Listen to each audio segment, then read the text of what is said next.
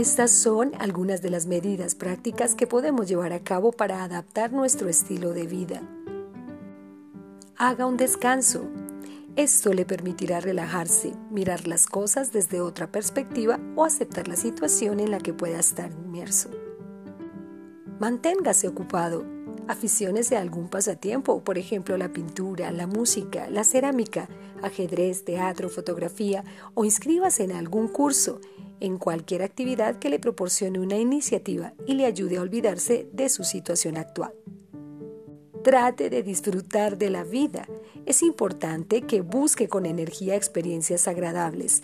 Intente disponer de una tarde libre para usted, para salir, leer un libro, escuchar la canción que le gusta, ir de compras simplemente porque le apetece.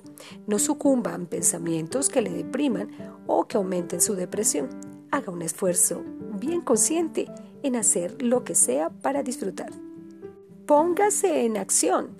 Considere sus problemas uno por uno y si idea algún plan de acción positiva, llévelo a cabo. Trate de resolver primero los problemas más fáciles.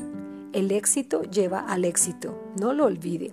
Si se sobrepone a un problema, esto le dará más fuerza y confianza para enfrentarse a los demás. Otro incentivo sería recompensarse por cada meta alcanzada. Hable de ello. El apoyo de la familia y de los amigos es vital. Por otra parte, si no encuentra a nadie comprensivo, siga buscando hasta que encuentre a alguien. Es bueno que se desahogue. Practique ejercicio. La práctica del yoga, algún vigoroso partido, ya sea de fútbol o de tenis, que le ayude a desembarazarse de sus frustraciones. Le ayudará a aclarar la cabeza y a sentirse mejor. Créame, el bienestar físico es la base esencial para el bienestar mental y estar en forma desempeña un papel muy importante en ayudarle a mantener la confianza en sí mismo como también en la autoestima.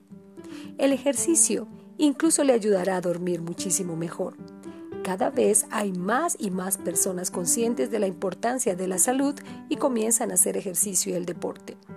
Un grado agradable de forma física se logra a cualquier edad, pero hay que tener cuidado, sobre todo si nunca se ha hecho ejercicio o está poco habituado a este. Para evitar riesgos hay que empezar las nuevas actividades poco a poco.